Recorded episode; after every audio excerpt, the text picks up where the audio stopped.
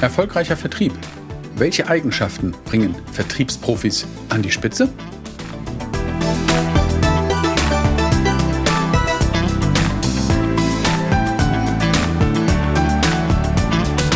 Willkommen bei B2B Vertrieb und Kommunikation unzensiert, dem Podcast für Macher und Lösungssucher. Von und mit Jakobus Orniken. Willkommen auch von mir zu dieser Folge. Mein Name ist Jakobus Onneken und B2B-Vertrieb ist seit langem mein Fokus. Das gebe ich auch seit über 15 Jahren an Vertriebler und Unternehmen weiter. Heute geht es um die Eigenschaften und welche Eigenschaften Vertriebsprofis an die Spitze bringen. Und dabei interessiert mich, was willst du? Willst du der beste Mitarbeiter im Team werden? Willst du deine Position und deinen guten Ruf halten? Möchtest du so viel wie möglich Provision verdienen? Deine Scorecard erfüllen, um den großen Bonus einzustreichen? Willst du deine Kunden glücklich machen und die für sie passenden Produkte verkaufen? Was auch immer es ist, es hilft dir, wenn du ein paar Dinge berücksichtigst, die dich zu diesem Ziel hinbringen können. Es gibt im Vertrieb natürlich eine ganze Menge Erfahrungen. Aber ich empfehle, nicht nur auf Altbewährtes zu setzen, sondern sich und seine Methoden seine Vorgehensweise ständig weiterzuentwickeln. Neue Herausforderungen, die der Markt bringt, vielleicht auch das Unternehmen, vielleicht auch die Kunden, neue Herausforderungen annehmen. Ganz nach dem Motto, wer rastet, der rostet. Also immer wieder an sich zu arbeiten, lebenslang zu lernen, das ist überall und natürlich auch im Vertrieb gelebte Tatsache. Vor ein paar Jahrzehnten hat man noch geglaubt, nach der Schule, nach der Ausbildung, nach dem Studium hat man fertig gelernt und dann kann man arbeiten, bis man in die Rente geht. Die Zeiten sind vorbei. Lebenslanges Lernen ist selbstverständlich. Und auch gerade nicht allzu weit in der Vergangenheit, die Pandemiezeit hat vieles verändert im Markt, aber natürlich auch im Vertrieb und hat neue Herausforderungen gezeigt. Man konnte in der Zeit kaum reisen. Man konnte zum Teil gar keine oder sehr wenig persönliche Gespräche führen. Die Kommunikation war remote oder am Telefon. Das war für viele neu, für mich nicht. Ich habe das schon seit 2010 so umgesetzt, aber für viele war es tatsächlich neu. Und da war dann die Frage, ja, wie mache ich das? Ich komme jetzt rein. Wie mache ich das, wenn ich keinen Kaffee trinke, wenn ich keinen Smalltalk machen kann? Wie kann ich dann das Vertrauen aufbauen? Da muss man sich andere Methoden aussuchen, um dann oder sich überlegen, vielleicht auch im Team, vielleicht auch mit der Führung zusammen, um das Vertrauen aufzubauen, um in den Kontakt mit den Kunden zu kommen. Das hat natürlich viel Auswirkungen, wie ich weitermache. Also, wie bereite ich mich darauf vor? Wie kann ich damit umgehen? Auch unter veränderten Gesichtspunkten. Gute Vorbereitung ist dafür wichtig. Wie gehe ich mit den veränderten Rahmenbedingungen um? Und was mache ich anders in Videokonferenzen, was das Thema Zuhören angeht? Also richtig zuhören, alles dafür geben, den Kunden wirklich zu verstehen, gute Fragen zu stellen und interessiert daran ist, mehr zu erfahren. Ganz oft passiert dann, dass man immer wieder das Gleiche fragt, aber auch da Fragetechniken kann man immer weiterentwickeln. Bleib in Bewegung, zeig Flexibilität. Wenn wir ehrlich zu uns sind, wissen wir, wir können dem Kunden nur etwas sagen, wenn wir ihm vorher genau zugehört haben. Das war eine Aussage von Josef Frommer, Verkaufs- und Management-Trainer, ist schon ein paar Jahre her. Schauen wir uns eine andere Veränderung an, die sich auf das Thema Vertriebsprofi und an die Spitze kommen auswirkt, nämlich das Thema Hunter und Farmer. Das sind gängige Begriffe. Ja, das hört sich so nach Typisierung an, an ist es auch. Aber nicht ganz unwesentlich ist dabei, dass das eigentlich beides benötigt wird. Früher hat man versucht, Hunter haben sich nur auf die Neukundenakquise gestürzt, Farmer nur auf den Bestandskundenausbau. Ich glaube, das lässt sich in der heutigen Welt und in der zukünftigen Welt nicht ganz so auseinanderhalten. Schauen wir uns mal ein paar Unterschiede an zwischen Hunter und Farmer. Die Stärken des Hunters sind, er ist extrovertiert oder sie ist extrovertiert, aktiv, mit höherem Tempo, pflegt den Kundenkontakt per Telefon, per Video, in persönlichen Gesprächen. Er verfolgt klar sein Ziel und das ist der Verkaufsabschluss. Die Schwächen des Hunter sind hingegen die geringere technische Detailverliebtheit oder dass er eben eher derjenige ist für den Sprint und nicht für den Marathon. Und wenn das größere Projekte sind, da rennt dann der Hunter manchmal ins Leere, weil er ganz schnell auf den Verkaufsabschluss fokussiert. Was sind die Stärken des Pharma?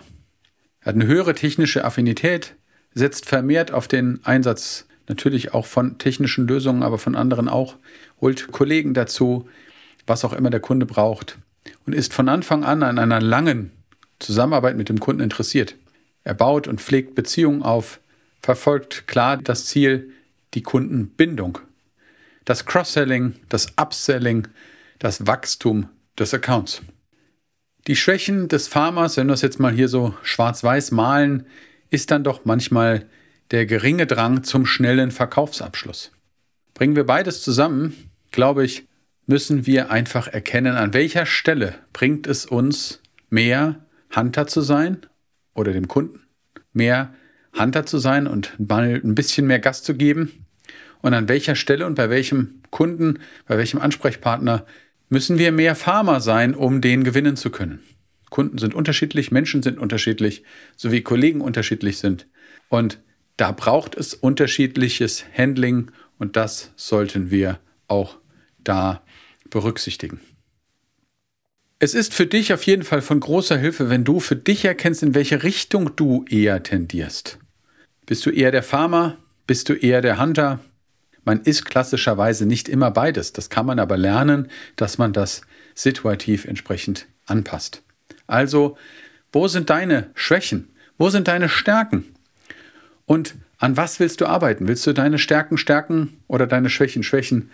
Das Erstere ist oft leichter, aber einfach mal das Bewusstsein schärfen hilft auf jeden Fall, weiterzukommen und erfolgreicher zu sein. Wie ich schon sagte, es ist heute meist wichtig, beides zu können und sich bewusst zu sein, an welcher Stelle ist der Hunter und der Farmer benötigt.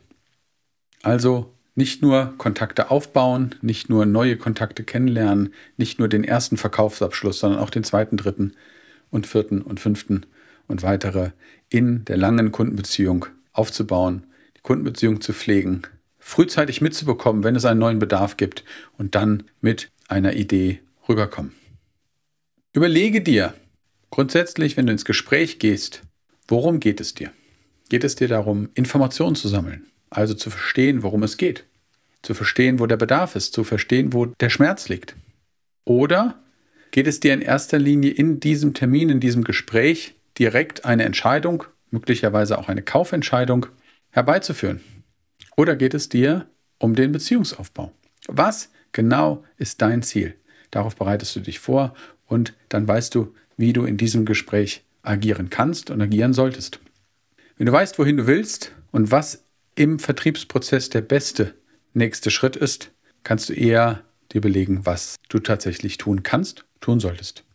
Führe deinen Gesprächspartner dahin und lass dich nicht von deinem Gesprächspartner führen. Du als Vertriebler solltest den Prozess im Griff haben und den Kunden an die Hand nehmen, damit er den richtigen Weg gehen kann. Das ist natürlich nicht einfach, aber wir sind ja nicht in den Vertrieb gekommen, weil es einfach ist, sondern weil wir etwas bewegen wollen, weil wir Herausforderungen erleben und dabei Spaß haben können, oder? Fassen wir mal zusammen. Kommunikationsgeschick, Empathie, Flexibilität, Beharrlichkeit und Lernbereitschaft helfen enorm an die Spitze zu kommen. Dabei sollten wir natürlich das Ziel und den Prozess, den Weg zum Ziel nie aus den Augen verlieren. Und selbst wenn es mal schwierig wird, werden wir kreativ und finden Lösungen. Natürlich, ein gewisses Selbstbewusstsein hilft uns dabei, ein erfolgreicher Vertriebler zu sein. Da steckt eine ganze Menge mit drin. Vieles habe ich auch erst nach einigen Jahren erlebt und verstanden und dann später verstanden, warum ich manchen Kunden eventuell in den ersten Jahren verloren habe. Aber das tötet uns nicht, das macht uns besser. Und dann lernen wir daraus und dann können wir das mit den Jahren immer besser machen. So wie vieles im Leben müssen wir es erst lernen und dann kontinuierlich verbessern. Aber mit diesen Eigenschaften, mit diesen Tipps, mit diesen Gedanken, glaube ich, bist du auf einem guten Weg, an die Spitze des Vertriebs zu kommen, viel Erfolg zu haben. Wenn du deinen Kunden erfolgreich machst, wenn du deinem Kunden das Richtige lieferst, wirst du automatisch erfolgreicher werden. Hast du Fragen dazu? Hast du Themenwünsche? Schreib mir gerne oder wenn du magst, lass uns ins Gespräch kommen. Beides geht über die Podcast-App. Dort kannst du auf die Folge klicken, kommst in die Show Notes und findest dort alle Infos und klickbaren Links. Vielleicht habe ich ja eine Idee und kann dir helfen. Ich wünsche dir mit diesen Gedanken, mit dieser Folge viel Erfolg im Vertrieb, wünsche dir eine tolle Woche und verabschiede mich jetzt. Dein Jakobus Onneken. Wenn es dir gefallen hat, dann abonniere am besten gleich den Podcast, um keine weiteren Folgen zu verpassen.